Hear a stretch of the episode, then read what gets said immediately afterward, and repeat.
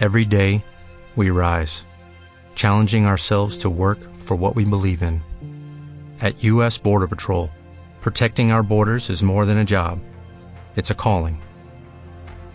Agents answer the call, working together to keep our country and communities safe. If you are ready for a new mission, join U.S. Border Patrol and go beyond. Learn more at cbp.gov/careers. Esto es La noticia en su tinta, política y lenguaje. Capítulo 1. El discurso del peje. En el capítulo anterior que ocupamos como una introducción, hablábamos de la relación de Humberto Maturana y Andrés Manuel López Obrador, hoy presidente de la República Mexicana o bien de los Estados Unidos de México. Bueno, el día primero de julio del 2018, Andrés Manuel López Obrador, conocido popularmente en México como el PG, eh, gana las elecciones con un rotundo triunfo con más del 53% de votos.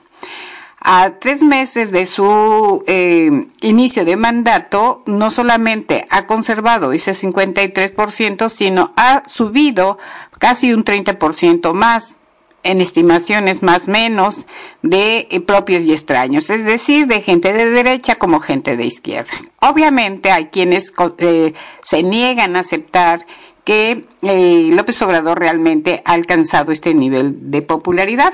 Bueno, pero una cosa es la popularidad y otra cosa son los resultados.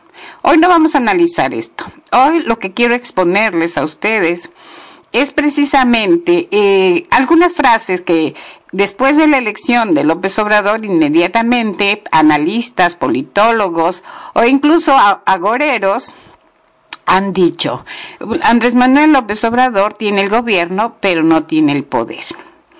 Eh, dando a entender que una cosa es el gobierno y otra cosa es el poder, cosa que en parte sí es verdad, ¿sí? Una cosa es el gobierno, otra cosa es el poder. Sin embargo, cuando alguien tiene el 53% de votación y después de tres meses aumenta al casi ochenta y tantos por ciento de aceptación, la pregunta sería, ¿y el poder del pueblo no cuenta? ¿O ese, ese poder no se toma en cuenta? Entonces, eh, eh, varios analistas del discurso eh, han establecido que el poder de que se tiene es de diferentes maneras, ¿no? No hay un poder exclusivamente y por lo tanto cabría, eh, es necesario analizar qué es el poder, ¿no? Pero no solamente desde la política más tradicional o eh, lo que la gente considera la política, que es el ejercicio público dentro de las instituciones, sino incluso del análisis del, del político, del politólogo y de la lingüística. ¿sí? Eh, y eso es lo que hoy quiero plantearles, es el papel de la lingüística en el estudio de la política, en el estudio del poder, para después, poco a poco, ir haciendo una relación del trabajo de López Obrador y su discurso, ¿sí? Eh, finalmente, la política es una relación de los seres sociales, ¿no? Polis significa eh, sociedad, entonces es que eh, es cómo se relaciona la gente entre sí. Todos somos políticos, todos somos seres políticos. Y esto siempre y cuando estemos dentro de una relación social. Por ejemplo, los animales que están en el campo, o, si fuera, hubiera algún ermitaño, eh, o finalmente ellos son seres humanos o seres, seres vivos, pero no necesariamente son seres sociales. Y cuidado, eso no se trata de discriminar a la gente, es que socialmente es así. ¿Sí? Un ermitaño que no tiene relación con nadie, que es muy difícil porque alguien tiene que comer, ¿sí? Pero imaginémonos a Tarzán que vive ahí con las selvas, pero incluso Tarzán se comunicaba con los animales, ¿sí? Bueno, entonces la, relación social entre las personas, entre los seres, se convierte en relaciones políticas. Ahora, ¿cómo sean esas relaciones políticas? Esa es otra cosa, ¿sí? Eh, si nosotros a través de la política nos vamos relacionando, ¿Con qué nos relacionamos? Precisamente nos relacionamos con el discurso. Porque cuando las palabras ya no sirven para establecer relaciones armónicas, incluso armónicas quiere decir que no estemos tú y yo de acuerdo, pero respetamos puntos de vista, entonces aparecen las armas, las armas físicas, ¿sí? Las armas para matarnos. Y ya cuando aparecen las armas para matarnos, pues se rompió todo diálogo se, se, destrozó el discurso. Sin embargo, entre esa, ese discurso de búsqueda de diálogo y el uso de las armas, también aparecen las armas del discurso. ¿Sí? Entonces, el discurso es en sí mismo un arma. Y hay muchas poesías que hablan de, por ejemplo, que las palabras están llenas de es un arma de justicia o es un arma para llegar a tal lugar, etcétera. Bueno, en, estas breves cápsulas no me puedo profundizar en todo, pero yo les quiero decir que la lingüística, que es el estudio del lenguaje, eh, ha sido un elemento clave y necesario dentro de las relaciones políticas. ¿Sí? De, de, unos 50 años para acá, el estudio del discurso ha sido desarrollado, eh, ha sido muy importante en las, en, en las relaciones electorales, en las relaciones de medios, en las relaciones escolares, en las relaciones, en todo esto, el estudio del lenguaje es fundamental. Sin embargo, tradicionalmente la gente común tiende a pensar que la lingüística o el estudio del lenguaje tiene que ver exclusivamente con la ortografía, la, la, el, los signos de puntuación o el análisis simple del sujeto y el predicado, cosa que no es así.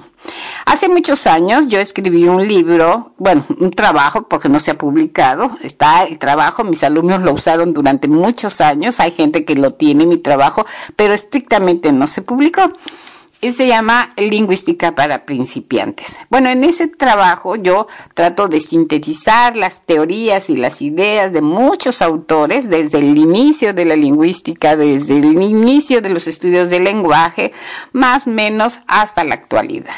Bueno, precisamente en, en, los últimos, en las últimas décadas, algo que se ha destacado en el estudio es el el análisis del discurso, el, estudio del discurso y eh, lo que yo voy a trabajar principalmente aquí es el análisis crítico del discurso no solamente del discurso político, aunque principalmente del discurso político. No obstante, eso no significa que alguien que haga análisis del discurso, análisis crítico del discurso, se desentienda de las otras estructuras simples, es decir, la palabra, la oración, el verbo, etcétera. No, no, simplemente es que no hablamos con palabras sueltas, hablamos con discursos pero empezamos, el niño empieza a aprender palabras y eh, junto con las palabras que no son solamente sonidos, aprende significados y aprende a saber qué decir, cuándo decirlo, etcétera. El niño cuando dice quiero ir no está diciendo cualquier absurdo, está diciendo que él, él quiere ir a algún lado, que él se quiere desplazar y no cualquier otro, él, ¿sí? Y que no a lo mejor pudiera ir, sino que en esos momentos quiere ir, ¿sí?